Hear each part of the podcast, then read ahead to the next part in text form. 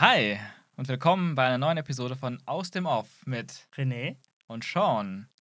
Heute sprechen wir über eine meiner und mittlerweile auch unserer Lieblingsserien. Behaupte ich einfach mal so frech. Definitiv. Ähm, Community. Vielleicht kennt ihr sie, vielleicht kennt ihr sie noch nicht. Ihr habt jetzt die Möglichkeit, diese großartige Serie auf Netflix nachzuholen. Denn seit April diesen Jahres hat Netflix sich die Rechte gesichert und strahlt diese schon was ältere Serie aus. Und ich sage euch, unbedingt nachholen. Jeder, der ein Filmfan ist, fühlt sich da bestimmt sehr gut aufgehoben. Ja, die Serie ist von 2009 tatsächlich initial äh, und ich habe die gar nicht mitbekommen. Ich wusste nicht mal, dass sie existiert und die feiert jetzt gerade irgendwie so ein bisschen ja, eine Renaissance, weil sie seit April, glaube ich, äh, auf Netflix läuft und ähm, ja, dann bereit ist, gebinged zu werden. Denn ansonsten kommt man aus Serien von 2009 eher schlecht ran, würde ich behaupten, wenn es jetzt nicht auf Netflix gäbe, oder? Also ich meine, wer kauft sich heutzutage noch DVDs oder Blu-rays von Serien? Ja, absolut. Und vor allem gerade Community war immer sehr schwierig zu bekommen. Also Community hatte eine ziemlich lange Reise über verschiedene Sender und Services hinter sich, so. um überhaupt jetzt hier gelandet zu sein bei Netflix. Und es ist irgendwie so ein Kultphänomen gewesen, dass, wie du sagst, gar nicht so viele, zumindest aus meinem Bekanntenkreis, so mitbekommen haben. Damals. Wie du sagst, 2009 ging es los und das waren ähm, sechs Staffeln. Und wer weiß, ich weiß nicht, vielleicht habt ihr schon mal den Hashtag gehört, Six Seasons in a Movie. da kommen wir gleich wahrscheinlich noch Mhm, zu. Das hängt auch mit Community zusammen. Äh, ja, was ist Community? Ähm, wie gesagt, Community ist eine Comedy-Serie, geschaffen von Dan Harmon, Co-Schöpfer von Rick and Morty. Und auch in enger Zusammenarbeit mit den Rousseau-Brüdern damals, bevor sie zu Marvel gegangen sind, mit Captain America, The Winter Soldier, Civil War und den letzten beiden Avengers-Filmen. Die haben da ihren, ihren Anfang bei Community gehabt. Also quasi, wenn wir darauf noch zu sprechen kommen, da war eine Episode in Partikular, die quasi eine Art äh, Bewerbung dafür war, kann man schon so sagen. Kann man oder? sagen, ja, zwei, zwei sogar. Zwei sogar. Doppelfolge. Ah. Community. Was ist Community? Community ist eine Comedy-Serie, eine amerikanische, über ein Community College in Amerika. Und ein Community College ist sowas wie eine Abendschule bei uns. Also da kann man seinen Abschluss nachholen. Auch ganz egal, wie alt man ist. Das heißt, an diesem Community College, das auf den ersten Blick aussieht wie ein typisches College in den USA, wie man es aus Highschool-Filmen, äh, Quatsch, aus College-Filmen aus den USA vielleicht kennen mag. Nur, dass eben die Leute, die diese Schule besuchen, von ja, 18 bis 80 sein Ja, können. ja, quasi. Was für einen lustigen, bunten Mix an, an Figuren sorgt.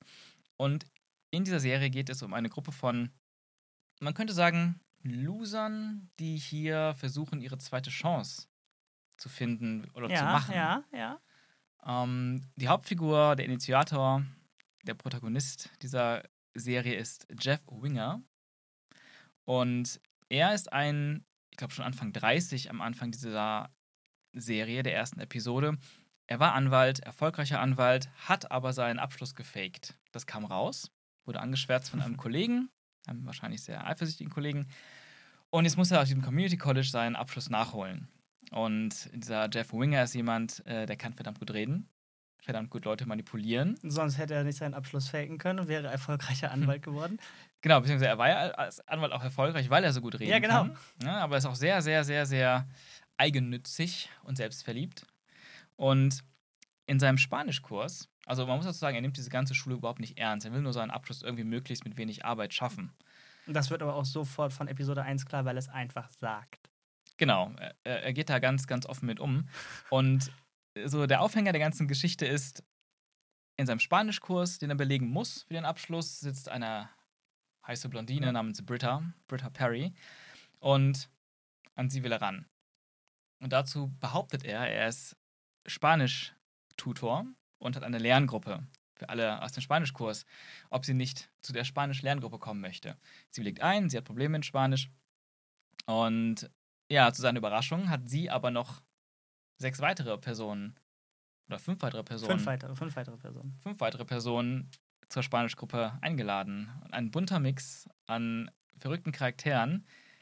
Und so wird Jeff Winger unfreiwillig so ein bisschen zu dem, ja, ziemlich schnell sogar zu dem Anführer dieser Truppe aus, wie gesagt, Leuten, die so ein bisschen im Leben na, gescheitert sind und ihre zweite Chance suchen.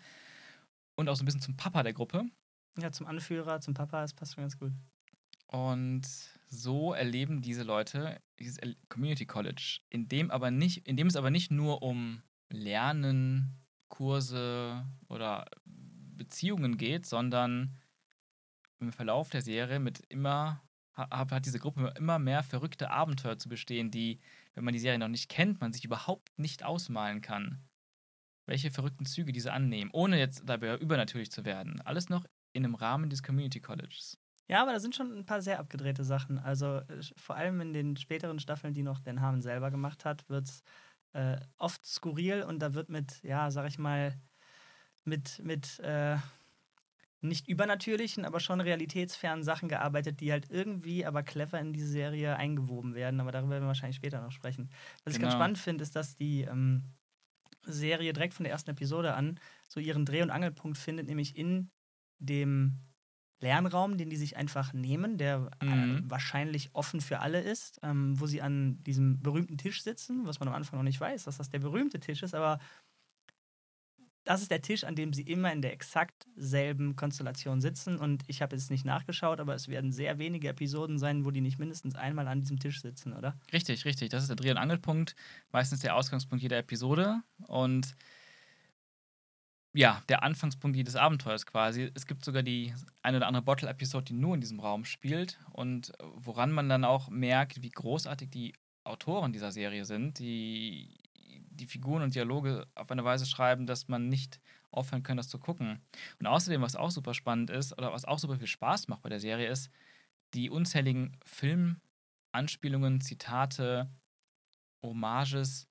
Ähm, nicht wirklich eine Parodie, eigentlich ist Parodie schon viel zu herablassend gesagt. Also Es ist wirklich eine Ehrung sehr, sehr vieler filmischer Vorbilder, die immer wieder zitiert werden, auf zum Teil sehr visuelle, aber teilweise auch einfach ganz geschickt clevere Weise. Und hier, gerade wenn man, wie ich Anfang gesagt habe, Filmliebhaber, Film-Nerd ist, dann ist man da besonders gut aufgehoben. Ja, ich erinnere mich noch, also wir haben die Serie halt zusammengeschaut. Du kennst die ja schon von 2009 wirklich an. Ich habe sie jetzt halt dann, weiß gar nicht, also wir sind wirklich dann relativ im April dann auch, haben wir damit gestartet, oder? Mai ungefähr.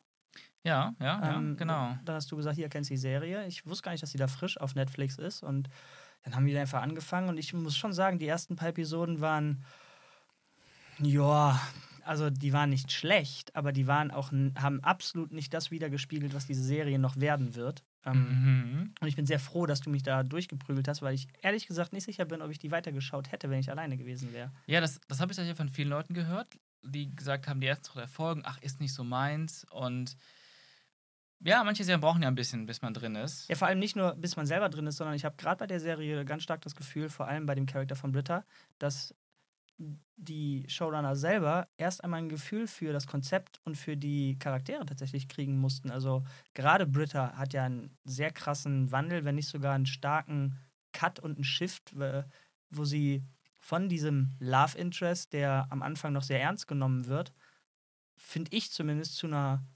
Witzfigur quasi wird. Äh, nicht im Negativen, sondern sie ist tatsächlich so, ja, noch mehr ein Comic Relief in einer Comicserie und ist so dann auch so ein bisschen der Punching Ball der, der Gruppe. Also da werden wir bestimmt später noch im Detail drauf kommen. Ja, das stimmt. Ähm, die Serie hat sich generell von Staffel zu Staffel, Staffel zu Staffel immer weiter verändert, entwickelt, ähm, die Ausrichtung auch immer wieder mal ein bisschen abgeändert und auch in ihren, ähm, ja, also man könnte sagen, die erste Staffel ist noch deutlich geerdeter und beinhaltet auch deutlich mehr Beziehungsgeschichten und so ein bisschen dieses soapige Drama, wer mit wem und was auch gut funktioniert in der Serie, finde ich. Es ist eine Sitcom natürlich, aber trotzdem ist es nicht wie die meisten Sitcoms so, dass du das Gefühl hast, man ist immer am selben Set. Vier, fünf Kameras aufgestellt und die Schauspieler machen einfach ihre Comedy-Routine davor und, und ihre Scriptlines, wenn man sich sowas wie Brooklyn Nine-Nine anguckt, auch eine super witzige Serie, aber das ist halt dann irgendwie immer das Gleiche, Mhm. auch visuell, ist, ist ähm, Community unglaublich ambitioniert. Also du hast das Gefühl, das ganze Ding ist inszeniert wie ein Film. Du hast super viele, gerade in den ersten zwei Staffeln, sehr viele Outdoor-Locations. Du hast sehr Ah. viel verschiedene Kameraperspektiven, viel, viel mehr, als du normalerweise bei einer Sitcom hast. Oder andere Sachen wie Big Bang Theory oder How I Met Your Mother, wo, wo du immer diese festen Kameraeinstellungen hast. Immer der Blick auf die Bar, immer der Blick Stimmt, auf das stimmt. Wohnzimmer und sowas. Ähm, du hast hier eine Art der Inszenierung, wie gesagt, da, ist, da steckt deutlich mehr Arbeit, deutlich mehr Liebe drin. Und die Leute haben versucht, dieses Gefühl eines, eines, eines schönen Films, vor allem eines 80er Jahre Feel-Good-Movies immer aufzubauen. Ähm, der erst, die erste Episode endet sogar auch noch mit den Worten in Gedenken an John Hughes. John Hughes ist auch ein großer Name aus den 80ern, der Filme gemacht hat wie Breakfast Club zum Beispiel, ganz, ganz berühmt, oder auch Drehbücher geschrieben hat zu anderen bekannten Filmen wie Kevin Allein zu Hause, der wirklich so ganz stark ähm, die 80er Teenie-Film-Ära geprägt hat. Und ich finde, das merkt man auch, so ein bisschen dieses wohlige 80er-Gefühl. Aber was ich noch viel wichtiger finde, ist äh, Inszenierung. Ist mir gar nicht so aufgefallen. Jetzt, wo du sagst, fällt es mir natürlich wie Schuppen von den Augen, da hast du mhm. recht. Aber was ich noch viel wichtiger finde und was mir im Nachhinein viel mehr hängen geblieben ist, ist, dass auch jede Episode für sich genommen komplett anders funktioniert. Also, dass nicht ein, ein storymäßiges Schema F genommen wird, was ich gar nicht jetzt irgendwie schlecht reden will, aber jede Folge ist irgendwie für sich genommen geschrieben und für sich ähm, ja, hat, also hat ihr eigenes Pacing, hat ihre eigene Art, das zu erzählen. Gerade wenn wir in die späteren Episoden schauen, wo die ja, Hommages sehr, sehr ernst genommen werden und wo wir dann eine komplette Noir-Folge haben oder eine komplette Folge, wo mit Handpuppen gedreht wurde. Also da, da kommen sehr verrückte Sachen und da merkt man, wie jede Episode für sich funktionieren sollte und nicht darauf geachtet wurde, das müssen wir in ein Korsett quetschen, das muss zu etwas passen. Die Serie hat aber trotzdem sehr klare Stilmittel, die sich immer wieder durchziehen, die aber nicht so einfach zu erkennen sind. Da kommen wir wahrscheinlich auch später noch zu. Genau, vielleicht sollten wir ein bisschen über die Figuren mal kurz Ja, das wollte ich auch gerade sagen, ja. Ähm, sollen, wir machen, sollen wir machen, jeder stellt eine vor. Ähm, okay. dann, dann machen wir es ganz schnell. Ganz schnell. Ich meine, ganz oder man muss, man muss halt auch sagen, es gibt halt so ein paar Highlights und Namen, die da drin sind, die man mit denen man vielleicht nicht rechnet, die teilweise berühmt waren, teilweise erst berühmt wurden. Also ich würde einfach mal kurz zwei nennen. Äh, zwei Namen, die, die eigentlich sehr, sehr wichtig sind in dieser Serie. Ähm, das ist einmal Chevy Chase als Pierce Hawthorne, der älteste in dieser Gruppe äh, von unseren. Äh, ja, das muss aber auch sagen, wer Chevy Chase ist. Ich, Chevy Chase, ich kannte ja. Chevy Chase vom Namen her nicht. Ähm, ein sehr, sehr berühmter Comedy-Schauspieler aus den, aus den 80ern. Vielleicht kennt ihr Filme wie Vacation, also die Griswolds, die schrillen Vier auf Achse, äh, Schöne Bescherung. Genau, da kannte ich den her. Mein Vater guckt den tatsächlich jedes Jahr zu ja. Weihnachten, muss er sich den Film. Und daher kannte Großartig. ich den Typen. Sehr, sehr viele Filme gemacht. Chevy Chase, eine riesige Comedy-Ikone damals in den 80ern. Es hieß auch immer, der wäre sehr unumgänglich am Set und sehr selbstverliebt. Auf jeden Fall spielt er, gerade in der ersten Staffel in seiner Slapstick-Manier, äh, wirklich sehr, sehr schön sein typisch, typisches 80er Comedy-Repertoire. Spielte aber gleichzeitig auch einen ja, über 70-jährigen College-Studenten, der, der eigentlich ähm, ein riesiges Toilettenpapierunternehmen hat, geerbt von seinem Vater und auch völlig in der Vergangenheit festhängt, was seine moralische Überzeugung angeht. Er ist ultra rassistisch, frauenfeindlich und haut die ganze Zeit Sprüche, schwulenfeindlich und haut die ganze Zeit Sprüche raus, die, die du wahrscheinlich heute gar nicht mehr in der Serie bringen kannst. Und wird dafür auch immer wieder gerügt von allen. Ja, warte ähm, mal, von wem jetzt? Von, von den Charakteren oder von. Nee, von den Charakteren in der Serie. Okay. Genau. Damit wird halt sehr viel gespielt. Und ähm, der andere Name, der halt auch jetzt ein, ein Riesen, eine Riesenname ist. Donald Glover. Childish Gambino. Genau, Childish Gambino. Ähm, was ich gar nicht wusste, du hattest erzählt, der ist äh, vorher auf YouTube, hat er was versucht und ist darüber dann an diese Serie gekommen. Ja, genau. Also ähm, ganz kurz dazu. Ich weiß nicht, wie der genau Übergang war, aber ich kannte ihn lange vor Community schon auf YouTube, wo er mit ein paar Buddies so eine Sketch-Show gemacht hat. Die, sind, die haben sogar einen, einen Cameo aufgenommen. Genau, die tauchen ab und zu mal so, so drei, vier Folgen auf. Ja. Äh, ich habe die mit Julian früher, meinem Bruder, ähm, der hatte mir das damals gezeigt. Da gab es echt so Klassiker wie Opposite Day, Opposite Day und sowas. Großartig. Und der ist da schon mir sehr präsent in Erinnerung geblieben von diesen YouTube-Sketchen. Mhm. Ja, und dann war ich überrascht, oh, dieser, dieser Typ, den ich da aus dieser Serie, äh, aus den YouTube-Videos kenne, der spielt hier mit. Ja, was ich krass finde, ähm, der ist, glaube ich, der am meisten geliebte Charakter so in im allgemeinen Verständnis. Äh, und da muss man leider schon spoilern, der wird nicht bis zum Ende der Serie da sein, weil er halt irgendwann Childish Gambino anfängt und sich darauf voll konzentrieren möchte. Und was ich cool finde, ähm, ich habe jetzt die Serie gesehen, wo ich Childish Gambino schon kannte und ähm, quasi wusste, was daraus wird.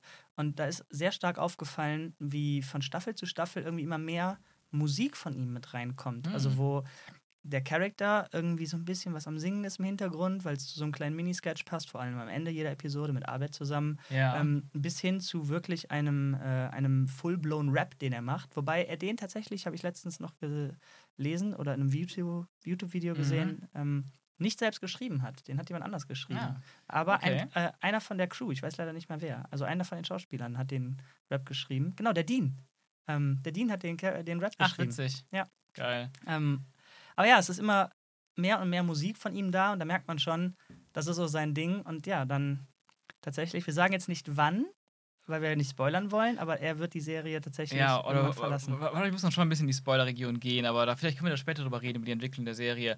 Ja, müssen wir auf jeden Mhm. Fall. Also äh, es gibt viele Leute, die sagen, der Tag, an dem die Serie gestorben ist, ist da, wo Donald Glover tatsächlich gegangen ist. Ja, und das würde ich auch so unterschreiben. Ja, ich auch. Ähm, also Donald Glover spielt hier einen Charakter namens Troy Barnes, einer von den jüngeren Charakteren in der Serie, die, der quasi direkt vom, von der Highschool kommt und als eigentlich damals äh, Footballspieler groß war, dann aber, glaube ich, einen Unfall hatte und dementsprechend jetzt doch kein Stipendium bekommen hat und oder Ja. Abschluss dadurch und muss jetzt hier dann Abschluss nachholen. Ja, doch, einen Abschluss hatte der, aber hat er das Stipendium nicht bekommen und seine Noten natürlich dementsprechend nicht darauf ausgelegt, dass er ohne ein Stipendium äh, wirklich an einer, einer hochrangigen Schule Mhm. äh, studieren kann. Und darum musste er jetzt dann zum Community College. Ja. Ja, was, was halt faszinierend ist bei Donald Glover und äh, seinem Charakter Troy, du merkst einfach sein unglaubliches Talent. Der Typ bringt so viel mit, so viel Charisma, so viel Ja. Witz, so viel Ausstrahlung, so viel Ideen in seinem Spiel, in seiner Mimik, in seiner, in seiner Gestik, seine ganze Körperhaltung, manchmal auch der Sachen, da, da, das ist unfassbar, wo das herkommt. Ja, stimmt. Bei dem finde find ich, merkt man nämlich mit am meisten, wie sehr er den Charakter mitentwickelt hat. Also wie, wie, wie da Sachen passieren, wo, ich, wo, wo man sieht, wie davor gesagt wurde, ey, mach einfach mal. Oder wo er gesagt hat, darf ich mal was versuchen? Weißt du? Ja, genau. Also bei ihm, ich glaube, hauptsächlich, überhaupt, wenn überhaupt nur bei ihm. Und da er so talentiert ist, gab es tatsächlich auch mit ähm, Chevy Chase, den ich vorher erwähnt habe, die Ikone aus den 80ern, oder eine der Comedy-Ikonen aus den 80ern, einiges an äh, Streitereien oder ungemütlicher Stimmung, da Chevy Chase sehr eifersüchtig war auf Donald Glovers Talent und ihn, wie ich das gelesen habe, auch immer wieder versucht hat, die Delivery von Lines, also die, die, die Performance und gewisse Sätze zu vermasseln, indem er ihn abgelenkt hat oder dazwischen gefuscht hat. Also er hat wirklich versucht, ihn immer Ach, wieder so, so mit so kleinen Seitenhieben zu sabotieren. Okay, aber jetzt ist ja wichtig, wo hast du das her? Denn wir, da kommen wir vielleicht gleich noch zu. Äh, Ch- Interviews, also Interviews wirklich mit, mit, den, mit Donald Glover selber, mit Chevy Chase auch und Warte Ja. mal, Chevy Chase wird das ja in einem Interview nicht zugegeben haben. Ähm, er hat zu, also er hat auf die Art, was Donald Glover über ihn gesagt hat, reagiert, dass er das nicht äh, gut fand, wie er, also dass er es nicht richtig und fair fand, wie er, wie Donald Glover da über ihn geredet hat. Ja, genau, aber der wird ja nicht zugegeben haben. Äh, ja, ich war eifersüchtig auf sein Talent und Nee, deswegen. nee, das, aber das muss er, glaube ich, auch gar nicht zusehen, äh, zugeben. Also ich glaube, so viel, wie man auch über ihn, über Chevy Chase schon an Geschichten gehört hat, ich Mm, meine, Ja, okay, okay, ja. passt das auch einfach wie, wie die Faust aufs Auge. Genau. Ähm, ja, wenn wir von Troy reden, dann würde ich als nächstes direkt mal über Abed reden. Abed Nadir, gespielt von Danny Pudi. Abed Nadir ist so der Freak in der Runde. Ich meine, alle sind irgendwo ein bisschen freaky, aber Abed ist schon so. so Äh, Der ist schon, also der geht schon in die Richtung Autist, würde ich sagen. Ja, ja. Ähm, und das noch lange vor so einem Charakter wie Sheldon aus Big Bang Theory. Ja. Und deutlich besser auch. Stimmt, sehr große Ähnlichkeit. Mhm. Ähm, nur, dass er halt hier in dem Fall super nerdig ist, was Film und Serien angeht, vor allem Filme. Er ist quasi ein wandelndes Filmlexikon, möchte auch, ist so seine Geschichte auch, zumindest in den ersten zwei Staffeln noch etwas stärker, selber Filmemacher werden. Das ist ein großer Traum. Er zitiert sehr viel ähm, Filme und, und Regisseure und Schauspieler und es gibt echt, die Zitate, die diese Serie mit sich bringt, sind halt teilweise so auf einem hohen Level. Ja, aber Ziemlich was, genial. also ich muss zugeben, ohne dich hätte ich wahrscheinlich 60, 70 Prozent von dem, was er so von sich gibt, entweder nicht ähm, verstanden, also nicht akustisch, sondern inhaltlich, oder hätte, weil er so schnell redet, gar nicht versucht, das zu hinterfragen. Ähm, Ja. Weil er so schnelle Sachen raushaut und äh, da geht dann so ein, ja, so ein, so ein Schätzchen an, an Metakommentaren irgendwie auch mal Natürlich. unter. Also, aber ist jetzt die Frage, hast du das wirklich vorher alles gewusst oder bist du auch durch Kommentare von ihm auf Sachen gekommen, die du dir dann erst angeschaut hast? Ja, beides nämlich. Das ist halt das Coole. Also ich meine, ich habe die, das muss man auch sagen, ich habe die Serie jetzt schon so vier oder fünf Mal. Ich habe mit dir habe ich jetzt zum fünften Mal die ersten drei Staffeln durchgeguckt und ähm, die Staffeln 4, 5, 5 und 6 habe ich jetzt dann zum zweiten Mal überhaupt erst geguckt mit dir. Und das zeigt auch ein bisschen, wie hier ein gewisser Bruch in der Qualität stattgefunden hat. Mhm. Ähm, und natürlich habe ich auch gewisse Anspielungen auch erst beim zweiten und dritten Mal überhaupt wahrgenommen. Und auch vor allem, weil ja auch sehr viel und sehr schnell gesprochen wird. Nicht alles habe ich beim ersten Mal 100% verstanden. Und manche Sachen kannte ich vielleicht zu dem Zeitpunkt noch gar nicht, die ich dann erst später mal gesehen hatte und dann gemerkt habe, ah, das war, das war, das, ah, das hat damit zu tun, ah, verstehe. Oder wie du sagst, auch das eine oder andere, wie zum Beispiel macht eine Folge in der dritten Staffel ein, ist quasi der Großteil der Folge eine, eine Hommage in den Film My Dinner with Andre. Mhm. Und mhm. die Folge heißt auch mal Dinner with Abed.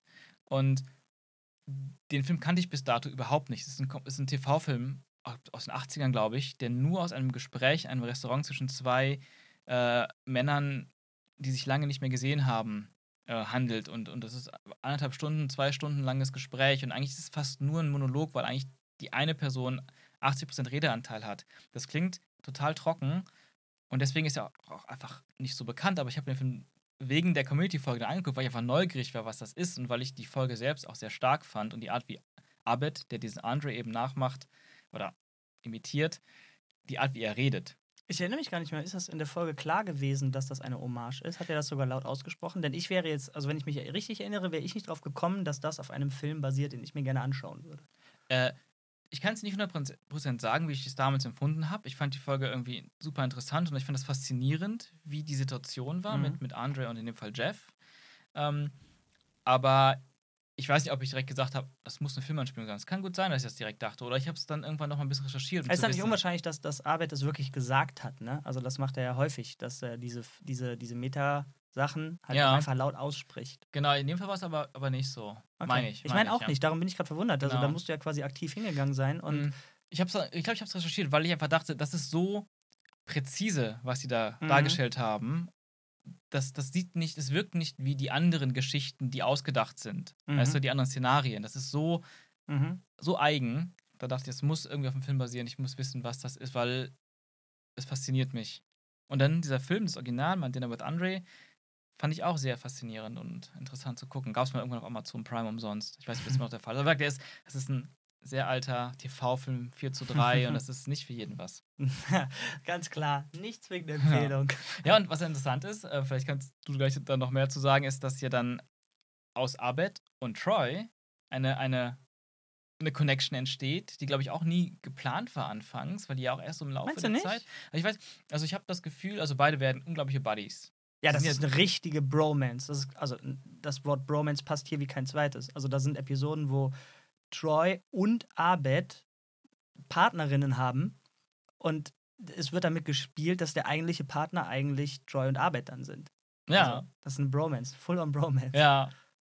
Jetzt auch, wenn ihr euch hier wiederholt gesehen habt, ne? Also man, man, wenn man die einmal durchguckt, erinnert man sich immer an die beiden zusammen. Die sind so das perfekte Duo. Ja. Troy, Troy und Abed. Troy und Abed in the morning. Ja, da sind viele, viele Insider. Also als Troy dann gegangen ist, hat mir die Dynamik zwischen den beiden mehr gefehlt als Troy selber. Ja, total. Aber was meintest du jetzt damit, dass die, du weißt nicht, ob das geplant war? Nee, weil, weil die Sache ist, dass auch jetzt beim wiederholten fünften Mal gucken, ist mir wieder aufgefallen, auch weil die ersten, also um, die, die ersten drei Staffeln haben wirklich viele Episoden. Ich glaube 23 oder 24, Nee, 24 Episoden. immer, 24 ja. Episoden, das ist eine wirklich lange Serie. Ne? Also viele Episoden dafür, dass auch wirklich viel passiert ähm, und die sehr aufwendig sind, die einzelnen Folgen. Ähm, aber da merkst du, die ersten fünf bis zehn Folgen, da ist das noch gar nicht so. Das Okay. baut sich langsam Schritt für Schritt auf. Und ich glaube, das ist auch so eine Sache, wo man gedacht, geguckt hat, wie sich, wie sich das entwickelt. Also auch nicht nur, was die Zuschauer jetzt vielleicht denken, sondern auch einfach, wie ist die Dynamik am Set. Ja, vor allem in der ersten Staffel geht das ja nicht. Also es gibt ja einen Piloten, dann wird die erste Staffel halt durchgezogen, dann wird die ausgestrahlt, oder? Ja, die Sache ist, das pa- passiert tatsächlich parallel. Also in Interviews haben die auch erzählt, wie sie dann gedreht haben, während ja schon die ersten Sta Folgen liefen. Ernsthaft? Dass sie dann immer geguckt haben, schaffen die es überhaupt zeitlich zu Hause zu sein, um abends dann die Folge zu gucken. Und Ach, oft haben was. sie das gar nicht gemacht, weil ich glaube, die lief donner immer donnerstags Bist du abends. sicher, dass es da, warte mal, das muss ich nachhaken. Bist du sicher, dass das Teil der ersten Staffel war? Oder äh, haben die Staffel 2 gedreht und wollten dann abends zu Hause sein, um Staffel 1 zu sehen? Nee, weil da ist ja auch immer, also so wie ich das verstanden habe, war das wirklich parallel, weil du musst bedenken, was sind 24 Folgen. Das ist ja wirklich ein langer Zeitraum, wo überhaupt gedreht wird, parallel geschnitten, gedreht, geschnitten, gedreht und während einer Staffel können sich Dinge ja auch ganz oft äh, in andere Richtungen entwickeln, wo, die, wo man vielleicht angefangen hat und dachte, das Ganze soll dahin führen und dann merkt, ah, das funktioniert alles nicht, wir entwickeln uns hier und da und dort. Also generell bei Serien. Ist das echt so, dass, dass das auch so geschrieben wird, dass man, dass man die chronologisch schreibt? Ja, ich meine, es gibt natürlich Sachen, die parallel gedreht werden und solche Sachen und sich Sachen Schedules überschneiden bei den Dreharbeiten, aber ab einem gewissen Punkt kann es eben sein, dass noch gedreht wird, während die ersten Folgen schon laufen. Krass, ich hätte nicht gedacht, dass das im Serienkosmos so ein Thing ist. Also gerade in Serien, weil, wie gesagt, das ist ja mal 24 Folgen, du brauchst verdammt lange, um die zu produzieren, du bist das ganze Jahr beschäftigt damit. Und ja, wo ist jetzt der Grund? Also die, die wollen dann, wollen die den, das Feedback von den Zuschauern haben? Wollen die das Feedback der Quoten haben? Oder, oder denn du das könntest auch, ja eigentlich klar, auch, du könntest das ja fertig machen. Also du könntest ja erst die 24 Folgen machen und dann halt raushauen. Warum ja, nicht? aber das ist das, ich glaube, das funktioniert so nicht mehr, weil, ähm, also im klassischen TV ist es halt so, dass es nicht funktioniert. Jetzt im Streaming, Streaming-Service ist es ja so, du hast dann auch eher so sechs, acht oder zehn Folgen bei einer Serie. Die werden dann ja auch dann durchproduziert und dann ähm, veröffentlicht, meistens schon als Ganzes, ohne. ohne naja, genau. Aber damals, mal jede Woche kommt eine Folge äh, 24 Wochen, das ist ja ein halbes Jahr. Ja. Und, und du drehst auch mehr als ein halbes Jahr und du musst ja auch vorher noch schreiben. Also das überschneidet sich einfach rein logistisch überschneidet sich die Ausstrahlung und die Dreharbeiten. Ja, aber dann, warte mal, das würde ja dann, das würde ja dann voraussetzen, dass du die auch, wenn du jetzt ab Folge 12, die du produzierst, anfängst rauszuhauen, mhm. weil es so geplant war, musst du ja auch trotzdem rechtzeitig fertig werden. Klar. Das heißt, du musst ja so einen gewissen Vorlauf bauen. Das könntest du ja im Grunde auch komplett durchziehen dann. Also die, das Investment ist ja sowieso da. Ja, du ziehst es ja auch durch. Ja, aber ich meine, bis du anfängst, überhaupt was rauszuhauen.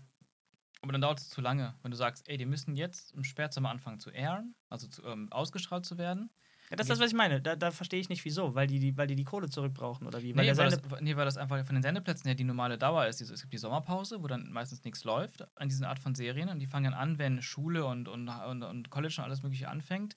So September rum oder so. Dann geht das über, der, über Halloween, über Weihnachten. Da hast du ja immer diese Folgen in allen möglichen Sitcoms, die auch eine Halloween-Folge haben, eine Weihnachtsfolge haben, Neujahrsfolge haben. Und so geht das. Das geht ja dann von, von, von Spätsommer bis zum fast Anfang War das bei Sommer. Community auch so? Ich meine, wir wissen ja, dass da Weihnachtsfolgen, genau. das war ja alles, aber mhm. sind die auch zu dem Zeitpunkt ausgestrahlt ja, worden? Also somit ist geplant. Klar, es kann immer Sachen geben, mhm. wo es mhm. nicht gepasst hat, aber grundlegend ist das so gedacht. Also du musst, du musst so vor, ja, okay, das, ja, ja. läuft das ganze Jahr außer Sommer. Aber du kannst ja nicht nur im Sommer produzieren und schneiden, um das ganze Ding zu füllen, das ganze Jahr. Ja, okay, okay, okay. Okay. Ja, interessant. Ich mache weiter mit den Charakteren, oder? Sehr gerne. Ähm, wir hätten noch Annie Edison. Oh ja. Annie, Annie. Annie Edison. Ja, können wir, glaube ich, schon spoilern. Unser kleiner Liebling, oder? Ich glaube, für viele, zumindest männliche Schauspieler. Ähm, ja. ja, okay, ähm, ich, ich erzähl mal, ich erzähl mal, ich ja. erzähl mal.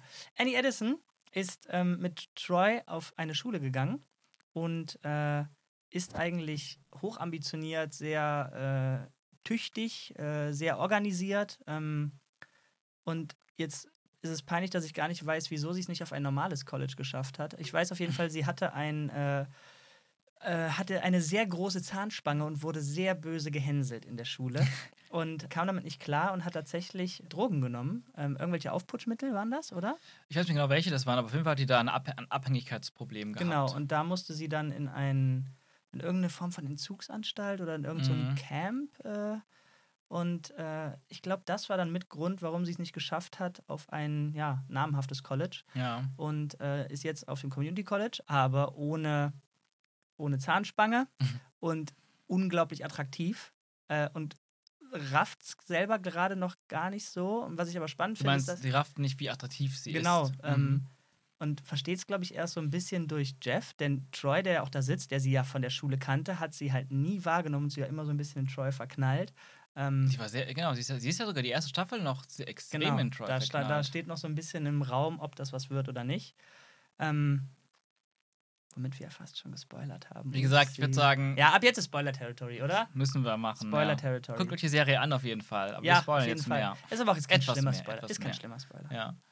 Ähm, genau, die ist in der ersten Staffel noch gar nicht so. Ähm, ja, man muss schon sagen, sexualisiert, aber das äh, ändert sich im Laufe der Staffel und da wird dann auch wirklich angefangen mit der Attraktivität der Schauspielerin wirklich zu spielen. Da ist ein mhm, Moment, bewusst, ja. da ist ein Moment, wo sie ähm, sich über Jeff lehnt, während er äh, irgendwie was äh, am Lesen ist und die sind quasi zusammen am Lernen. Mhm. Und äh, ja, sie muss wirklich, da gibt es auch lustige ähm, Behind the Scenes zu, sie muss quasi einen relativ tiefen Ausschnitt fast schon auf seinen Schultern ablegen. Und Jeff kommt halt gar nicht klar, weil halt die Brüste so nah an ihm dran sind. Ähm, hatte ich ein bisschen mit zu kämpfen, weil ich es eigentlich nicht so cool fand, dass der Charakter so benutzt wurde, aber sie haben es halt trotzdem auf eine Art und Weise gemacht, die natürlich lustig war, aber immer noch irgendeine verrückte Form von geschmackvoll war und nicht irgendwie over the top war, finde ich. Ja, ich glaube, das ist auch so ein bisschen das Geheimnis, oder eins der Geheimnisse oder Tricks dieser Serie, ähm, diese Metaebene. Also, ähm, das hatte ich eben eigentlich noch bei Arbeit erzählen ja, wollen. Da, ja, ja, ja. Ähm, dass die Serie selber nicht nur Zitate macht oder über andere Filme und sie redet, sie redet auch teilweise über sich selbst. Also dadurch, dass das auch vor allem Arbeit ja selber die Serie die wir gerade gucken, Community selbst kommentiert, teilweise davon spricht, anstatt wir sind im zweiten, im zweiten Jahr des College, sind wir in der zweiten Staffel und die anderen Charaktere ihnen dann wieder ermahnen müssen, das ist keine Seriearbeit, ähm, gibt es trotzdem sehr viel auch selbstironische Dinge und, und manche Leute haben auch gesagt, dass Community eine, eine Parodie auf andere Sitcoms ist. Ich auf finde das, jeden Fall. Also, das stimmt auf jeden Fall. Eine ich Kritik das, zumindest, eine Satire. Es hat was Satire ist Satire trifft es besser, aber es ist, ich, ich finde das halt immer zu einfach gesagt, weil es halt nicht nur das ist. Nee, auf es hat Fall. Züge davon. Und das macht es cool. Das macht sich halt über gewisse Klischees von, von Sitcoms lustig und auch, wie du schon gesagt hast, diese Sexualisierung von, von Annie, dieser süßen, Unschuldigen, die da nicht so weiß, wie sie mit ihrem Körper überhaupt umgeht und dass sie überhaupt so wahrgenommen wird von anderen ja. Männern da. Das, das wird aber so überspitzt dargestellt. Also, auch wenn wir jetzt ein bisschen springen, aber jetzt, wo du angesprochen hast, schon diesen, diesen Meta-Charakter und so weiter, da muss man auf jeden Fall sagen, was ich richtig gut finde und überrascht war, weil sie machen sich auf der einen Seite lustig darüber, dass in einer Episode dann das klassische, okay, was haben wir jetzt am Ende der Episode gelernt, was ja mhm. ganz oft der Fall ist. Und dann gibt es natürlich am Ende den Group-Hack. Und die machen aber dann trotzdem diesen Group-Hack und dann ist da ein Tone-Shift, der, der hat einfach funktioniert. Und die meinen auf einmal den Group-Hack, den sie vorher ins Lächerliche gezogen haben, mhm. meint die Serie auf einmal ernst und es klappt trotzdem. Ja. Das ist faszinierend. Vielleicht klappt es sogar nur, weil sie es vorher ähm, ja, durch den Kakao ziehen und ähm, aber auch gleichzeitig erklären, warum das oft gemacht wird. Denn wenn sie es jetzt nur einfach gemacht hätten, wäre es wahrscheinlich cheesy gewesen. Ja, teils, teils. Also es, es ist auch sehr interessant, was du sagst. Der Group Hack ist ja auch nochmal so eine Komponente, ähm, dazu muss man natürlich sagen, diese Gruppe, die wir da haben an, an äh, von sieben Figuren, ähm, die zerstreiten sich auch immer wieder. Die haben immer wieder Konflikte und Probleme. Äh, und am, aber am Ende sind sie doch immer wieder diese, eine Community. Eine Community, genau. Eine Gemeinschaft und Freunde. Und es ist, also die Serie hat unglaublich viel Herz. Das merkst du. Das meinte ich auch ja. eben mit diesem 80er-Charme. Es funktioniert. Also, ja, mir, mir fällt super schwierig zu quantisieren, warum das der Fall ist. Und darum mhm. finde ich halt, ist Dan Harmon, der schon also der ist das Herz und Seele äh, von, von der Serie und mhm. schreibt auch sehr viel. Und da, also der Typ ist ein Genie. Der, ja. ist, der ist unglaublich gut was in dem, was er da tut. Dass er diese Sachen und diese Tone-Shifts, die sehr, sehr häufig pro Episode sind, mhm. damit so jongliert und das in einer Geschwindigkeit macht, die die funktioniert. Das, also ich kann einfach immer nur sagen, es ja, funktioniert. Also es ist, ist, genial. Also er und seine Writer, das ist, das ist einfach genial. Ich meine, er hat ja auch diesen, diesen Story Circle ähm, entwickelt, über den, den er benutzt für die fast alle Episoden und auch für Rick and Morty. Ähm, ich kann mal versuchen, den kurz wiederzugeben. Also es gibt ja diese, diese klassische Heldenreise, ähm, die oft auch als Vorbild für eine Struktur eines Filmaufbaus genutzt wird, ein bisschen erweitert. Ähm, der Story Circle von den Harmon ist so aufgebaut. Es gibt acht Stufen ah, in der ersten Geschichte. Stimmt, ja, okay. Ich, ja. Ähm, wir beginnen in der Comfort Zone. Alles ist in Ordnung. Der Status Quo. Dann zweiter Schritt ist Need or Desire. Also es gibt etwas, was meistens ein Charakter will oder begehrt. Das bringt ihn in eine neue Situation, eine unbekannte, unvertraute Situation in, Punkt, in Schritt 3. Das ist ja ganz oft, äh, auch in der Heldengeschichte immer, man verlässt seine Heimat, die man kennt, reist in die gefährliche Welt da draußen. Stufe 4 bei Den Harmon ist Adaption. Das heißt, man passt sich der Situation an und diese neue Situation kann zum Beispiel ganz oft einfach ein neuer Kurs sein. Der Billardkurs, wo Jeff aber nicht sexy aussehen darf. Oder der Töpferkurs, wo er einfach total versagt, was er nicht haben kann. Fünfte Stufe, da sind wir schon, haben wir schon die Hälfte überschritten, bekommt er, was er will wenn man das bekommt, was man will, wenn er bekommt, was man will, kommt Punkt 6, du musst einen Preis dafür zahlen. Dann bricht alles zusammen. Also als Beispiel, es gibt eine Folge, die so ein bisschen wie ein Mafia-Film aufgebaut ist, wo die anfangen, die sehr beliebten Chicken Fingers in der Cafeteria damit zu handeln, dass daraus eine Währung entsteht und die dadurch die ganze Macht über die Schule haben. Das ist Jeffs Plan, das ist sein Need or Desire in Punkt 2. An, Film, an Familiar Situation ist das ganze Geschäft äh, des Handels mit den Chicken Fingers. Die Adoption ist, dieses Geschäft zu übernehmen und selber zum Drahtzieher zu werden. Fünfter Punkt, er bekommt, was er will, das, was sein Ziel war. Aber dann kommt Punkt 6, er muss einen hohen Preis zahlen. Die Macht wird ihm plötzlich entnommen. Er merkt, dass dieses ganze System völlig ohne ihn funktioniert, dass Abed plötzlich die Macht hat und Jeff Winger komplett unnütz ist. Dann Punkt 7, Return to Comfort. Er bringt wieder alles in Ordnung, wo wir dann ähm, quasi in der Ausgangssituation sind, nämlich am Anfang. Alles ist wieder normal. Aber Punkt 8, das ist nämlich ganz wichtig, having changed. Die Figur oder auch die anderen Figuren haben etwas gelernt, haben sich verändert. Und dadurch hast du dieses satisfying Ende. Mhm. Ich hoffe, dass ich das einigermaßen anschaulich erklären können. Das ist auf jeden Fall Dan Harmons Story Cycle. Und jede, fast jede Episode aus der Serie nutzt diesen Circle und auch fast jede Folge von Rick and Morty nutzt diesen Circle. Ja, das krass, ganz, ganz krass cool. dass du das so sagst, denn offensichtlich gab es ja dann trotzdem pro Episode ein Schema und trotzdem fühlt sich jede Episode an, als wenn sie definitiv keinem Schema folgt. Also alles ist immer anders und neu. Ja, das ist der Trick dahinter, dass es sich nicht anfühlt wie ein Schema. Krass, krass. Okay. Und ähm, ja, und die Geschichten sind ja auch immer wieder völlig andere Situationen.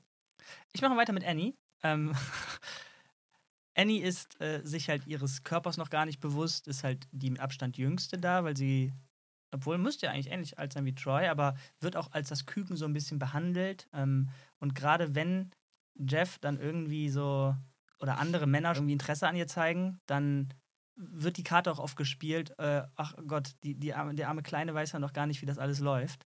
Ähm, ist sich aber auch in ihrem ganzen Lernprozedere und so weiter unsicher. Ähm, also da, man kann sie gut beschreiben mit unsicher und leicht naiv, ähm, was sich natürlich über den Laufe der Serie ändert, sehr stark ändert sogar nach hinten raus.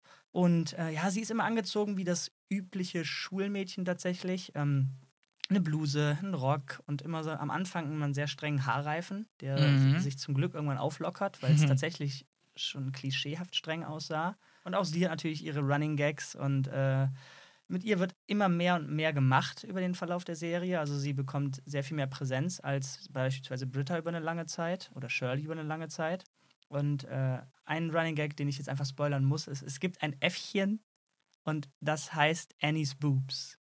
Und das lebt in den Luftschächten der Schule. Mhm. Nur um mal zu zeigen, wie verrückt das Ganze wird. Und es funktioniert trotzdem. Das ist auch so eine Sache, wo man merkt, wie sich halt die Serie entwickelt und die Situationen entwickeln dass Annie oder die Schauspielerin Alison Brie auch einfach super talentiert ist und glaube ich auch sehr ja, viel ja, ja. Eigenes an Persönlichkeit mit reingebracht hat in die Rolle und die dadurch auch immer mehr gewachsen ist. Und äh, was auch interessant ist zum Beispiel, die haben ja auch ursprünglich geplant, dass halt Troy und Annie, dass die beiden halt die ganze Zeit so um Will they, won't they, ähm, läuft da was, läuft da nichts damit spielt und Jeff und Britta halt auch die ganze Zeit. Ist das so, dass das geplant das, war? Das habe ich gelesen auch und okay. ähm, dass das die, die Ursprung, das Ursprungskonzept war. Aber die haben halt irgendwann gemerkt, dass die Chemie zwischen ähm, Annie und Jeff einfach besser funktioniert und irgendwie spannender wird und haben das in die Richtung mehr gedreht. Ja, warte mal, warte mal. Meinst du jetzt wirklich die Chemie zwischen den Charakteren Annie und Jeff oder die Chemie zwischen den Schauspielern? Beides. Ich denke mal, das überträgt sich. Okay. Und die Chemie zwischen Troy und Abed einfach besser funktioniert ja. und die einfach das perfekte Duo sind. Ja, und das perfekte kleine Pärchen wirklich. Ja. Ich meine, die wohnen zusammen und so weiter nachher. Ja, also ja und das ist auch witzig mit dem Wohnen. Ne? Das, das, überträgt sich auch wieder in die echte Welt, weil Donald Glover war ja da zum Zeitpunkt für die Serie umgezogen nach L.A. Mhm. und ist dann auch am Anfang des Drehs quasi, nach, die haben erst noch im Hotel gelebt, äh, gewohnt, so für eine kurze Phase und dann hat er hat ein ähm, Apartment gefunden in Downtown L.A. und da hat Abed direkt angeboten, ihm zu helfen beim Umzug. Also Danny. Danny Pewdy, genau, Danny der Schauspieler von Abed, danke. ähm, aber das ist so, weißt du, die sind direkt, boom, die haben mich schon direkt auch außerhalb des Drehs so verbrüdert und die waren direkt Bros und. und äh, ja, das kommt auf jeden Fall rüber. Das also, merkst du einfach. Ja. Ich würde schon sagen, dass Annie eine der besten Schauspielerinnen von dem von der Crew da ist, zusammen ja. mit Danny Pewdy, würde ich tatsächlich sagen. Vor allem haben die eine Szene ähm, zusammen, wo Abed sich jetzt quasi einmal an sie ranmachen muss oder soll. Mm. Ich weiß gar nicht, oh. wie es dazu kam. Ja. Wo er halt auch ein Filmzitat wahrscheinlich bringt. Also ich glaube, er stellt einen Charakter aus einer Serie dann da. Genau, genau, das war. Das ist ja, ach, stimmt. Da, ähm, ich weiß leider nicht mehr, wie es dazu kam, aber er ist auf einmal nicht mehr Abed, sondern er kann halt als Abed sich so gut, weil er so viel Film und Serien geschaut hat, in eine andere Rolle reinversetzen und spielt eine Szene aus Mad Men nach, wo Alison Brie ja selber mitspielt. Ah, und äh, nice. da ist dann so wieder so das verzwickte Meta, bla bla bla. Mhm. Ähm, und in der Szene, finde ich, sieht man so krass, wie Danny Pugh halt spielt und wie Alison Brie darauf reagiert. Ähm, sie muss mehrere Male weinen in der Serie, hat auch tatsächlich manchmal äh, so Emotionsausbrüche, Mhm. die richtig, richtig gut funktionieren. Das passt halt dann zu diesen Tone-Shifts, die Dan Harmon dann schreibt oder wer auch immer die Episode geschrieben Mhm. hat, wo man von sehr lustig zu ab, von absurd dann auf kurz, jetzt muss es mal ernst werden kommt. Mhm, emotional. Das kann aber dann natürlich nur funktionieren, wenn die Schauspieler das auch dementsprechend umsetzen. Und das macht sie, finde ich, deutlich besser als andere. Wobei ich kann mir so vorstellen, dass sie deswegen anderen Charakteren so Sachen nicht schreiben konnten, weil ich beispielsweise, ohne ihm jetzt zu nahe zu treten, äh, also Joel McHale, der Jeff Winger spielt, vielleicht liegt es am Charakter, aber ist jetzt nicht so der wirklich gute Schauspieler. Ja, er wirkt sehr so, als könnte er halt diese eine Sache gut machen, Genau. gut spielen in dieser Rolle als selbstverliebter, äh, manipulativer Redner. Ja. Ähm, aber das stimmt, ja. Also Annie, äh, Alison Brie ist sehr viel wandelbarer und, und vor allem auch in so ganz kleinen, nuancierten Sachen. Also gerade so, Ja, wo du diese Szene Blicke. beschrieben hast, genau, mit, mit Arbeit Reaktionen, ja, ja. und so dieses ganze plötzlich so verliebt auf diese ganze Masche von Arbeit anspringen, da ist ja richtig, du merkst richtiges Knistern da, also es funktioniert. ja. Und das hat sie ja auch nicht nur mit Arbeit, es gibt, da gibt es immer wieder andere Characters. Ja, muss man halt offen sagen, also mit jedem. Jeder, der irgendwie äh, auf sie abfährt, da lässt sie sich sehr schnell von mitreißen, was nachher halt auch irgendwie ein Meta-Gag in sich wird, äh, wo, wo äh, Jeff dann quasi mit einer Lederjacke um die Ecke kommt und sie immer so, ah, oh, okay. Und dann Ja. aber so, ah, warum mache ich das immer, ne? ähm, Stimmt, ja. Ach ja, Annie, Annie ist toll. Ähm, ja, sonst haben wir noch einen, einen Charakter in der Gruppe, das ist Shirley, Ja. ähm, gespielt von Yvette Nicole Brown. Sie ist eine, ja, auch schon eine, zu, zu den älteren Semestern. Ähm, ich denke mal, mal Mitte 30 schätzen, Ende 30 vielleicht. Es so, soll so ähnlich alt sein wie Jeff, ein bisschen älter. Also ich Mhm. schätze tatsächlich eher in late, late 30s. Ja, kann man, ja, wahrscheinlich. Und sie ist Mutter von zwei Kindern schon und sie hat, ja, ihr, sich gerade geschieden, weil sie ihren Mann erwischt hat beim Fremdgehen mit einer Stripperin und merkt irgendwie auch so, sie hat ihr ganzes Leben sich gar nicht so richtig um sich selbst und ihre Träume ähm, gekümmert, dass sie auch irgendwie eine Form von Business starten möchte und, und Geschäftsfrau werden will. Deshalb denkt, möchte sie jetzt hier diese Chance nutzen, so ein bisschen so einen Neustart in ihrem Leben haben und ähm, ja, ihren Abschluss hier machen und ein Business eröffnen. Das ist so ihre, ihr Background und ich, ich mag Shirley unglaublich gerne. Ich finde, sie hat so eine, sie hat eine Art, die zwar sehr übertrieben lieb ist, aber auf eine Weise, die, ich weiß nicht, die bringt irgendwie so eine gewisse Art von Herzbit in diese Serie, obwohl sie auch kein Engel ist. Sie ist sogar ziemlich, ziemlich, äh, ist eine ziemliche Drahtstante und lästert sehr gerne und Mhm. ähm, ist ultra christlich. Also das ist, wird auch mal wieder ausgespielt als Gag. Also so Und auch als religiös. Konfliktpunkt. Und immer wieder als Konfliktpunkt. Das ist nämlich auch sehr spannend. Da gibt es einige Folgen, die das Thema äh, äh, Religion oder keine Religion, verschiedene Religionen auch ähm, ziemlich gut behandelt, finde ich. Ähm, weil da ja jeder quasi einen anderen Glauben vertritt in der Gruppe, Mhm. ähm, beziehungsweise oder auch gar keinen Glauben. Und sogar Chevy Chase Charakter, der älteste der Gruppe, der ist Teil einer ähm, seiner Ansicht nach buddhistischen Gruppe, na, die äh, Laser-Lotus-Buddhisten.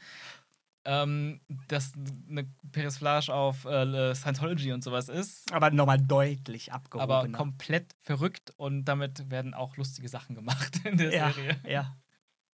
Äh, ja, Shirley. Shirley ist tatsächlich ähm, immer sehr, sehr, sehr lieb, übertrieben höflich, wo man aber relativ schnell merkt, dass das schon keine Fassade ist, aber eine Seite an ihr, die sie auch abstellen kann. Also die äh, kann sehr schnell von That's nice ähm, Hm. rübergehen zu That's nice, wo das dann ein Fragezeichen hat. Ja, Und sehr man merkt, passiv-aggressive. Ja. Und das Energie. dann wird auch gespielt, dass sie das eigentlich gar nicht sein möchte, aber sie kann auch sehr schnell zu der ähm, selbstbewussten, großen, starken Frau werden, die aber dann äh, sehr klar sagt, "S- so aber nicht, Kollege, so aber gar nicht. Mm, Ja, stimmt. Ähm, Die, die kann auf dem Tisch hauen. Das ist schon so eine Powerfrau auf jeden Fall. ja, genau. Ähm, Und, und es gibt natürlich auch da immer wieder Konflikt innerhalb der Gruppe, gerade wegen Pierce und seiner sexistischen Ader, seiner rassistischen Ader. Er, er spielt das auch alles immer wieder an. Eigentlich jedes Gruppenmitglied hat er irgendwo auf dem Kika mit seiner dieser ultrakonservativen Weltanschauung, die er hat. Ähm, nicht nur ultra, also das ist ja nicht nur ultrakonservativ, das ist realitätsfern, auch für, für ganz weit damals. Der Typ ist halt der laufende schwarze Humor. Kann man Ja. das so sagen? Doch.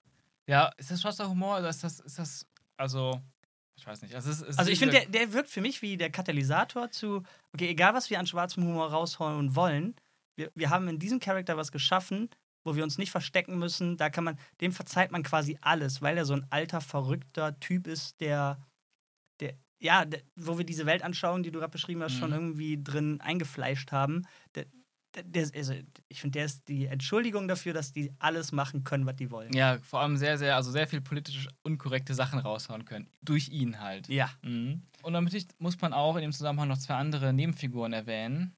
Dann haben wir die Reihe komplettiert. Ey, warte, ähm, warte, warte. Ich muss unterbrechen, weil wir leider nämlich noch Britta vergessen haben. Über die haben wir noch gar nicht geredet. Doch, haben wir auch am Anfang. Äh, am Anfang haben wir nur gesagt, sie ist quasi der Love Interest. Aber was sie charaktermäßig ausmacht, was sie über den nächsten Zeitraum da durchmacht, da muss man kurz noch was zu verlieren. Ich mach's schnell. Britta fängt halt an als dieses Love Interest für Jeff Winger, Mhm. ähm, wird aber dann relativ schnell äh, viel mehr benutzt für, ich bin eine Rebellin, ich äh, bin Vegetarierin, vegan, ich äh, bin gegen Ehe, ähm, Frauen haben nicht am Herd zu stehen, ähm, ich gehe für alles auf die Straße, ich protestiere gerne, äh, ich bin Atheist, Religion ist ganz schlimm und so weiter. Und äh, ist da deswegen so ziemlich mit jedem irgendwo immer ein bisschen in Reibungspunkten und ist quasi so ein Träger für Konflikte, habe ich irgendwie auch das Gefühl.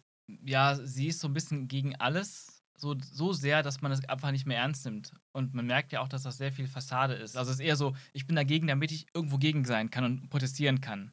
Ganz egal, was es ist. Du? Weiß ich nicht, ob ich das unterschreiben würde. Also erstmal glaube ich nicht, dass die Charakter das so sehen. Mhm. Und ich glaube nicht, dass sie zwingend gegen alles ist, aber man merkt schon, es ist Teil ihrer Identitäten, die hat Angst davor, halt für etwas zu sein. Und die muss gegen was sein, um irgendwie sich selber einzureden, ich, ich bin meine eigene Frau, ich bin mein eigener Mensch und ich, ja, ich habe meine eigene Stimme. Aber irgendwie habe ich, da stimme ich dir zu, nicht so ganz das Gefühl, sie hat wirklich was zu sagen und glaubt auch nicht so wirklich, dass sie was zu sagen hat, sondern sie muss einfach gegen etwas sein, aber nicht zwingend gegen alles. Gut, das stimmt. Das ist nicht gegen alles unbedingt. Das ist schon, das ist schon klarer definiert. Äh, ja, ich habe ich hab auch das Gefühl, dass, es, dass die ursprünglich ernsthafter so aufgebaut wurde in der ersten Staffel, aber wie du schon gesagt hast, dass sie dann irgendwie immer mehr auch zu einer Witzfigur wird und man sich dadurch auch immer mehr darüber lustig macht. Irgendwann nimmt man ja wirklich im Laufe dieser ganzen Staffeln schon gar nichts mehr ernst, was von ihr kommt. Ja. Und man macht ja sogar, die machen daraus sogar einen Running Joke, dass alles, was mit Bridget zu tun hat, irgendwie was mit Scheitern Ja. und mit, mit, mit Fail, Failing, Ja. also mit Fail zu tun hat. Und ähm, so, so sehr, dass sie sogar ihren Namen nutzen, um zu beschreiben, wenn irgendwas scheitert oder irgendwas schief geht. She bridded it. Genau. Aber ich finde, man kann sie sehr gut vergleichen mit, äh, mit Robin von How I Met Your Mother, die am Mhm. Anfang als Love Interest äh, etabliert wird und tatsächlich immer ernste Sachen hatte und im Laufe der Serie immer mehr zur Witzfigur wurde und Mhm. immer nur so, so, so Gags gemacht hat von wegen, ach, äh, dir ist kalt, das ist doch irgendwie das Barbecue-Wetter. so, also diese Kanadier-Witze irgendwie so, gemacht ja, hat. gut. Ich finde, Robin hat am Mhm. Ende von How I Met Your Mother irgendwie kaum noch wirkliche Substanz. Hm. Und das, finde ich, passt sehr gut zu Britta auch. Dann ist es bei Brit aber noch extremer gewesen als bei Robin, weil bei Robin habe ich jetzt gar nicht so eine Erinnerung. Aber gut, How Met Your Mother habe ich auch nur zweimal durchgesehen. Nur lange, zweimal. Schon lange her. Ja, kann man sagen, dass es bei Britta ein bisschen heftiger ist. Aber ja, wie du schon sagst, das ganze Scheitern und äh, sie hat ihr Leben nicht im Griff. Sie ist immer sehr oft betrunken. Äh, sie kifft regelmäßig ähm, an Orten, wo es nicht cool ist, an Zeitpunkten, wo es nicht cool Ja, ist. also sagen wir so, für manche andere, für sie schon. Also Ja, genau. Ich, ich, finde, sie verkörpert aber eigentlich noch fast am besten von allen das Studentenleben. Obwohl und- sie selber mit mm, an die 30 sein Ich wird. glaube, Ob- sie ist, nee, ich glaube, sie ist auch so Mitte, Ende 20. Die Ja, ist am deut- deutlich Ende auf jünger jeden als, Äh, deutlich jünger als, als Jeff. Ich glaub, Nee, also ich glaube, sie ist, sie ist nicht deutlich jünger als Jeff. so- Also sie ist eher an Jeff, als sie an Annie und Troy dran ist, bin ich mir ziemlich sicher. Mm, Also klar, so Lebenserfahrung ist das natürlich auch so ein schönes Spiel. Annie ist die unerfahren, die kennt die Wohnt Welt zuerst mal allein nicht. und so weiter. Genau, und, und Britta die hat schon einiges erlebt, das stimmt natürlich. Aber ähm, ich glaube, so vom Alter her ist sie jetzt nicht. Ähm, also ich, ich weiß Einigen wir uns auf Mitte, Ende 20. Ist ja, ist okay. Ja, ich würde sagen, wir fangen, also sie fängt bestimmt am Anfang der Serie mit Mitte 20 an und Okay, irgendwann am Ende ist okay. Ende 20, sowas würde ich einschätzen. Aber genau, ich finde, ich finde, sie verkörpert, wie gesagt, sehr gut dieses Studentenleben. Sie lebt auch als eine der wenigen ähm, wirklich auf dem Campus, dass man das auch sieht, dass sie da so ein, so ein, so ein ähm, Dormroom hat. Und ja, viel Ist das so? betrunken. Hm? Wo sieht man ihren Dormroom? Oh shit, nee, man sieht Arbeit und, Ja, und, und genau. Arbeitsraum. Sieht man nicht ihren Dormroom? Ich meine nicht. Wo wohnt sie denn überhaupt? Ja, gute Frage. Ich weiß es auch nicht. Auf jeden Fall, vielleicht irre ich mich da, aber vielleicht, weil ich die so sehr damit in Verbindung bringe, weil du wie sagst, die macht gern Party, die säuft, die lernt Leute kennen, die, die, die hat immer wieder irgendwelche Probleme mit irgendwelchen Typen und sowas. Und irgendwie finde ich es aber, ich weiß nicht, also ich mag Britta auch sehr gerne und ich, ich äh, fühle mich da auch irgendwie immer so ein bisschen einfach so mit, sie erinnert einfach so ein bisschen an Studentenleben. Und, und ich finde, sie bringt das auch ganz gut rüber. Und auch dieses ganze Protestieren und ein bisschen Ja. anarchistisch zu sein, das, das hängt auch sehr, das ist auch so ein Ding, gerade in Amerika, so mit so, passt irgendwie auch zu den Studenten. Ja, okay, okay. Um Britta mal vielleicht in Mhm. eine Situation zu packen, dass man versteht, was ich meine mit, sie wird irgendwie zur Witzfigur. Ähm, es gibt eine Episode, wo äh, jemand die Türe aufmachen muss, um Pizza zu holen. Und das wird sechsmal gemacht, weil äh, diese Episode verschiedene Timelines Großartig. hat. Ähm, eine der besten Episoden, über die wir vielleicht Mhm. noch sprechen werden. Und ja, das heißt, jeder geht einmal diese Pizza abholen. Und die Situation löst sich natürlich immer wieder anders auf. Wenn sie diese Pizza abholen geht, braucht sie Ewigkeiten, kommt hoch, hat den Pizzaboten an der Hand und sagt, ich weiß, es sieht jetzt komisch aus, aber wir lieben uns und wir werden heiraten. das passt halt perfekt Ja. zu dem übertrieben over the top und immer ist irgendwas mit Typen. Ja. ja und wahrscheinlich kommen die High hoch, denn der Typ sieht aus wie der übelste Kiffer. stimmt. Ja. ja, auf jeden Fall. Also ich würde auch gerne mal, dass wir auf jeden Fall mal so ein paar von unseren Lieblingsepisoden so ein bisschen vorstellen noch.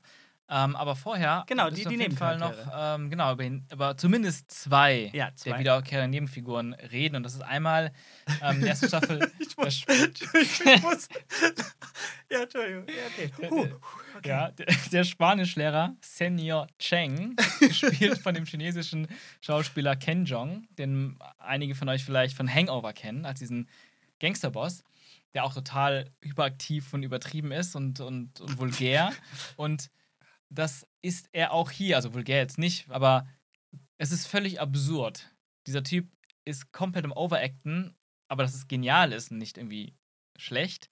Ähm, er ist, Der ist auch sch- übertrieben krass geschrieben. Also ist nicht im geschrieben Overacten. und gespielt und ich weiß nicht, wie viel Improvisation dabei ist, weil das macht der Ken Jong ja auch sehr viel in seinen Rollen. Also, der ist komplett verrückt.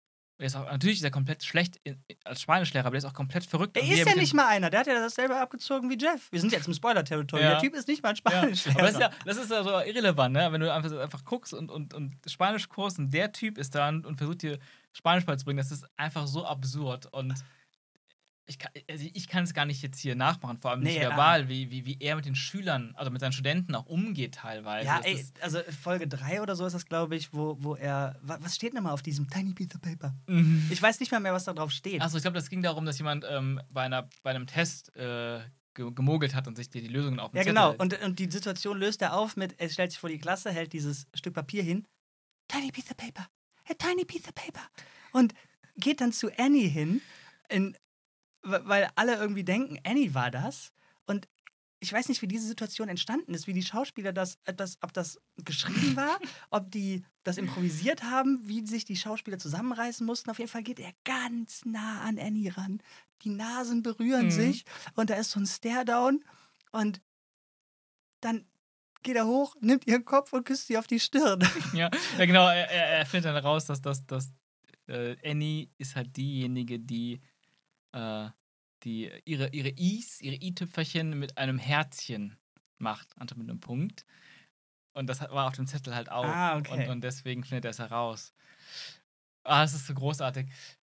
Ja, also ich meine, ist schwer zu beschreiben, es ist einmalig. Und der Typ ist halt auch nicht nur in wenigen Folgen da, der ist auch relativ häufig dabei. Ja. Und ähm, ist, allein dafür muss man das mal gesehen haben, wenigstens die ersten drei, vier Folgen, um einfach diesen Senior Cheng erlebt zu haben. Also wer, wer den, den komischen Drogenboss aus Hangover mochte, ich finde, das sind sehr, sehr, sehr, sehr viele Parallelen und ich wette, Mhm. die haben sehr häufig gesagt, okay, das ist grob die, die Szene. Wir haben die Kamera laufen, mach mal, Dude, mach mal. Mhm. Ähm, und es funktioniert großartig, wirklich, wirklich gut. Ich, glaube sogar, er ist der erste Step, und das war schon in der zweiten oder dritten Folge, dahin, dass du merkst, dass es hier ein bisschen verrückter abgeht. Und die Frage, die ich mir stelle, das hast du letztens mal gesagt, gucken wir mal nach, aber haben wir leider nicht gemacht. Oder vielleicht hast du es. Die Frage, die ich habe, war zuerst Community oder zuerst Hangover? Also wir wissen ja, wir haben ja gesagt, dass ähm, Community 2009 Ja. kam, äh, Und die er erste war in Staffel Staffel. 1 dabei, ja, ja. Und ähm, Hangover ist auch aus dem selben Jahr, 2009. Also ja, genau, das, so weiß ich. Aber ich bin jetzt trotzdem Mhm. neugierig, denn die, die beiden Sachen sind halt, also so wie diese Charaktere funktionieren, ist relativ ähnlich. Total abgedrehte, verrückte Mhm. Typen. Ob eins von den beiden irgendwie so ein bisschen quasi die, Bewer die Bewerbung für das andere war, kann ich mir gut vorstellen. Das ist die Frage, weil das so zeitgleich passiert ist. Oder, oder es ist einfach so, er hat seine Ka- Schauspielkarriere da irgendwie zu diesem- zu diesem Zeitpunkt vielleicht auch gerade gestartet. Die Sache ist ja, dass viele wissen das nicht, dass Ken Jong halt Arzt war. ja, also voll praktizierender Arzt. Und irgendwann gesagt hat, das ist nicht das, was mich erfüllt. Ich will vor die Kamera. Ich glaube, einer seiner ersten Rollen war in dem Film Knocked Up mit äh, Seth Rogen. Ähm, wie hieß denn der auf, auf Deutsch? So eine Komödie, wo er, glaube ich, die, diese ähm, Schauspielerin, die ein paar Jahre lang super hype war und dann komplett von der Bildfläche verschwunden ist, ähm, schwängert. Ähm, da spielt er einen Arzt, der auch da schon ein bisschen abgedreht ist. Aber wenn man sich da schon auf der DVD die Outtakes anguckt, merkst du schon sein Potenzial. Da war Warte mal, warte mal, aber der ist Arzt im echten Leben, oder? Ken Genau, ist genau, Arzt. genau, das ist Ja. er. Und er hat aber dann irgendwann gesagt, er will ja Schauspielern, Ja. will nicht mehr. Und dann war seine erste Rolle, oder seine, eine seiner ersten Rollen trotzdem auch ein Arzt in einem Film.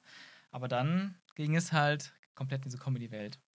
Ja, der ist ja mit Rollen. Abstand verrückteste Charaktere in der Serie. Mhm. Mit dem die auch mit Abstand die verrücktesten Sachen machen und der die verrückteste Laufbahn hat. Entwicklung hat. In Ja. verschiedenste Richtungen und dann auch wieder zehn Schritte zurück. Ja. ja. Also, ja, so viel dazu. Ja, der andere Nebencharakter, der, auf den ich denke mal, auf den wolltest du hinaus, ist äh, der Dean, Mhm. der auch so genannt wird, The Dean. Ähm, Mhm. Greg Pelton heißt er. Äh, den Namen weiß ich nicht, wie früh man den erfährt, aber so richtig merken muss man sich den erst in den letzten Staffeln, finde ich. Mhm. Ähm, wie beschreibt man den? Einen mit 40er, äh, äh, ich glaube, recht unzufriedenen, ähm, relativ kleinen Glatzkopf, äh, der sich übertriebenst gerne verkleidet. ähm, Ja.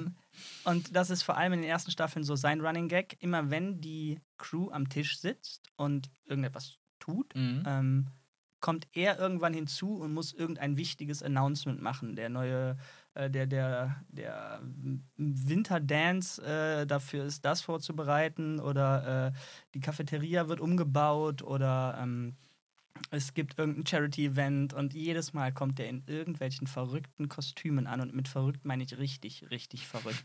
ähm, wo er dann, weiß ich nicht, als äh, äh, mit, diesem, mit diesem berühmten, äh, wie, wie heißt das? Ähm, äh, ja, Fruchthüten, so als wenn er eine ganze Fruchtplatte auf dem Kopf Mhm. hat, aber das hat er halt am ganzen Körper und meistens kann er sich nicht richtig bewegen damit und ähm, erzählt immer was zu den Kostümen und äh, man weiß nicht, ob er schwul ist. Es wird, glaube ich, auch bis zum Ende nicht wirklich aufgelöst, aber er ist sehr, sehr interessiert an Jeff Winger und seinem gestählten Körper. Joel McHale ist sehr, sehr gut gebaut, trainiert Mhm. viel und er hat schon irgendeine Form von, ja, einen Crush auf Jeff. Ja, total ein Crush sogar. Ne? So hart, der dass immer, er- immer stärker wird im Laufe der genau, Seasons. so krass, dass er halt irgendwann neben ihm einzieht und ihn, äh, das ist schon eine Form von Stalking, was er mit Ja. ihm macht, ähm, und auch ihn spüren lässt andauernd, äh, dass er halt in irgendeiner Weise auf ihn abfährt, wenn äh, Jeff dann seine Jacke auszieht äh, und er guckt dann halt oft, wie Annie guckt. So, ah, mm, oh, okay. Und wie oft er ihm in der Serie auf den Bauch fasst und Ja. irgendwie auch seine Arme anfasst und Mhm. damit gespielt wird oder wenn Jeff irgendwas Bestimmtes tut und er halt tatsächlich on camera so tut, als hätte er einen Orgasmus und dann Mhm. zusammenklappt. Also Ja, also muss man echt sagen, der Dean Pelton äh, ist auch ein Charakter, der auch verdammt gut gespielt wird von, von dem Schauspieler. Ich weiß jetzt gerade den Namen gar nicht. Ähm, aber auch ein Charakter, der anders als jetzt Senior Cheng ähm, gar nicht so präsent ist anfangs und sich erst im Laufe der Ja. Zeit immer mehr quasi immer mehr Screentime dazu bekommt, weil man dann auch wohl, wohl gemerkt hat, er funktioniert gut und ähm, und da ist eine gute Chemie zu anderen Figuren und der wird, wie du sagst, ja auch immer mehr auch Teil der Stories oder, oder löst Stories aus und, und Also am Ende ersetzt er quasi einen Hauptcharakter, das kann man schon so sagen. ja, relativ am Ende, Ja. genau. Also ich, ich habe dir ja auch gesagt, als wir das geschaut haben, weil er nicht wirklich eindimensional, aber schon sein, wie er benutzt wurde, war sehr plakativ und nicht unkreativ, aber irgendwie immer das Gleiche. Er hat halt wirklich diese ersten, weiß ich nicht wie vielen Staffeln, nur die Rolle, ich gehe in diesen Raum mit einem Kostüm, mache irgendetwas und spiele das auch irgendwie immer gleich. Also mir ging er auf den Sack. Mhm. Mir ging er wirklich irgendwie auf den Sack und jetzt am Ende ist er einer meiner Lieblingscharaktere Ja, geworden. ja. Und äh, da sieht man auch wieder diese, diese Synergie von Schauspieler, äh, Autoren irgendwie immer im Dialog quasi Mhm. mit der Audience, also mit dem Publikum und wie sich dann immer mehr ein Charakter entwickelt tatsächlich. Das Ja. ist gerade bei ihm sehr gut zu sehen. Stimmt. Ja, voll. Ähm, ja, da gibt es natürlich noch ganz viele andere Regulars, die immer wieder auftauchen. Da das wird aber voll den Rahmen sprengen. Deswegen würde ich einfach mal äh, dich fragen, anfangend, eine deiner Lieblingsepisoden. Vielleicht kriegen wir ja hin, dass wir so ein paar vorstellen. Und Ja, okay, Moment, Moment, Moment. Wenn ich hier gerade so auf unsere Uhr schaue, die wir nebenbei mitlaufen haben, Mhm.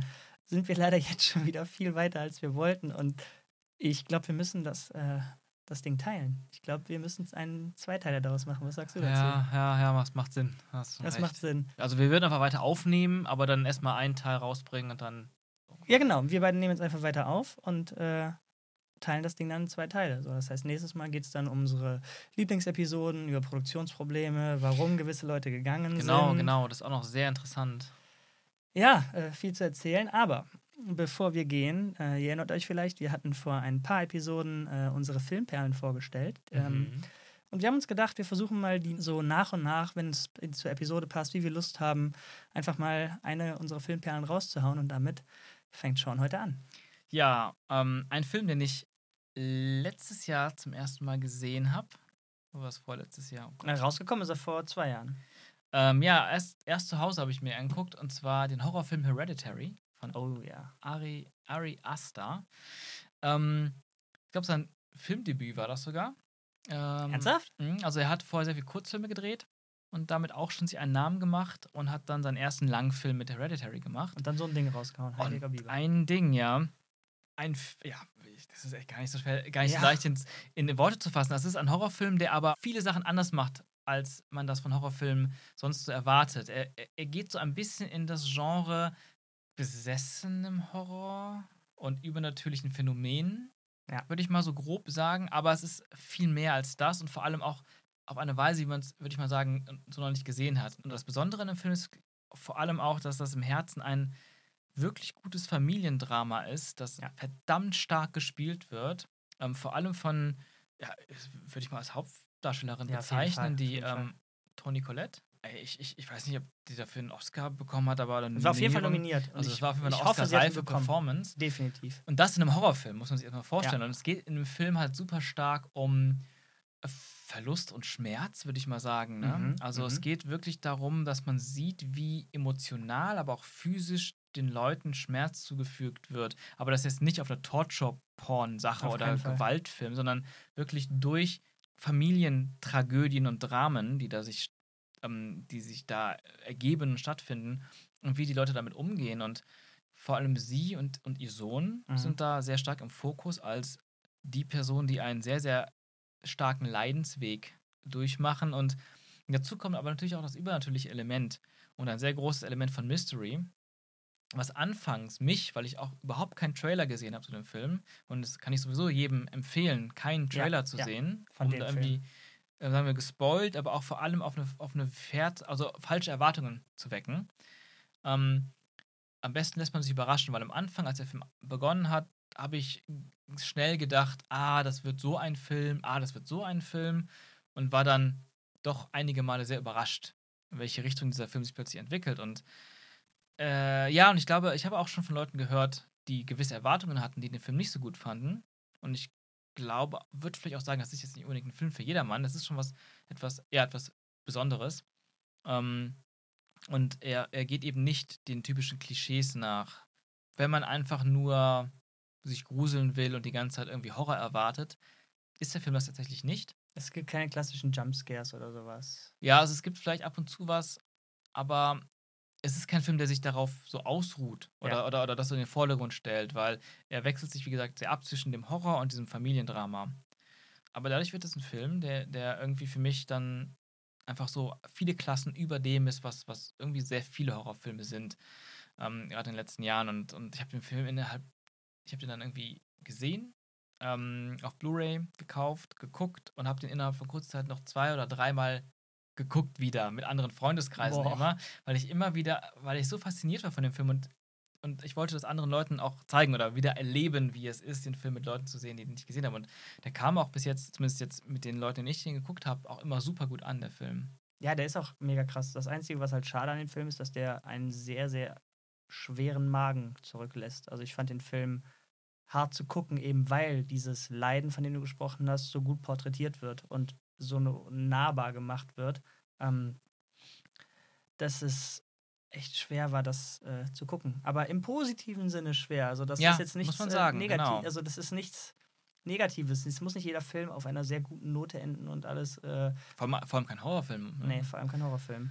Ähm, du hast jetzt noch gar nichts zum Inhalt gesagt, was glaube ich aber auch so sein sollte, weil der sch- Genau. sehr schwer, ohne dass man etwas vorwegnimmt, in Stein ach, äh, ohne dass man etwas vorwegnimmt, äh, darüber reden kann. Also was du gesagt hast mit, es, ist, es passiert eine Tragödie Mhm. und die Familie muss mit dieser Tragödie irgendwie umgehen und da passieren auch gleichzeitig äh, im Tandem äh, verwoben übernatürliche Dinge. Mhm.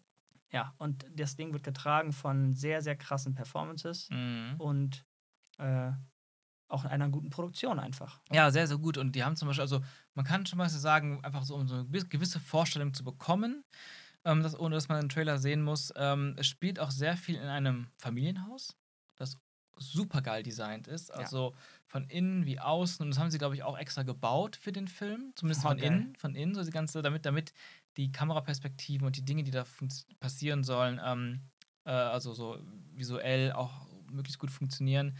Und wirklich auch das Haus und wie es ausgeleuchtet ist, das sind wir wieder beim Licht, wir Filmnerds. Ähm, einfach hervorragend gemacht. Und ähm, vielleicht kann man das sagen, weil eigentlich die, der allererste Shot in dem Film damit beginnt, äh, mit so ähm, Miniaturbauten, also quasi so kleinen Puppenhäusern. Mhm.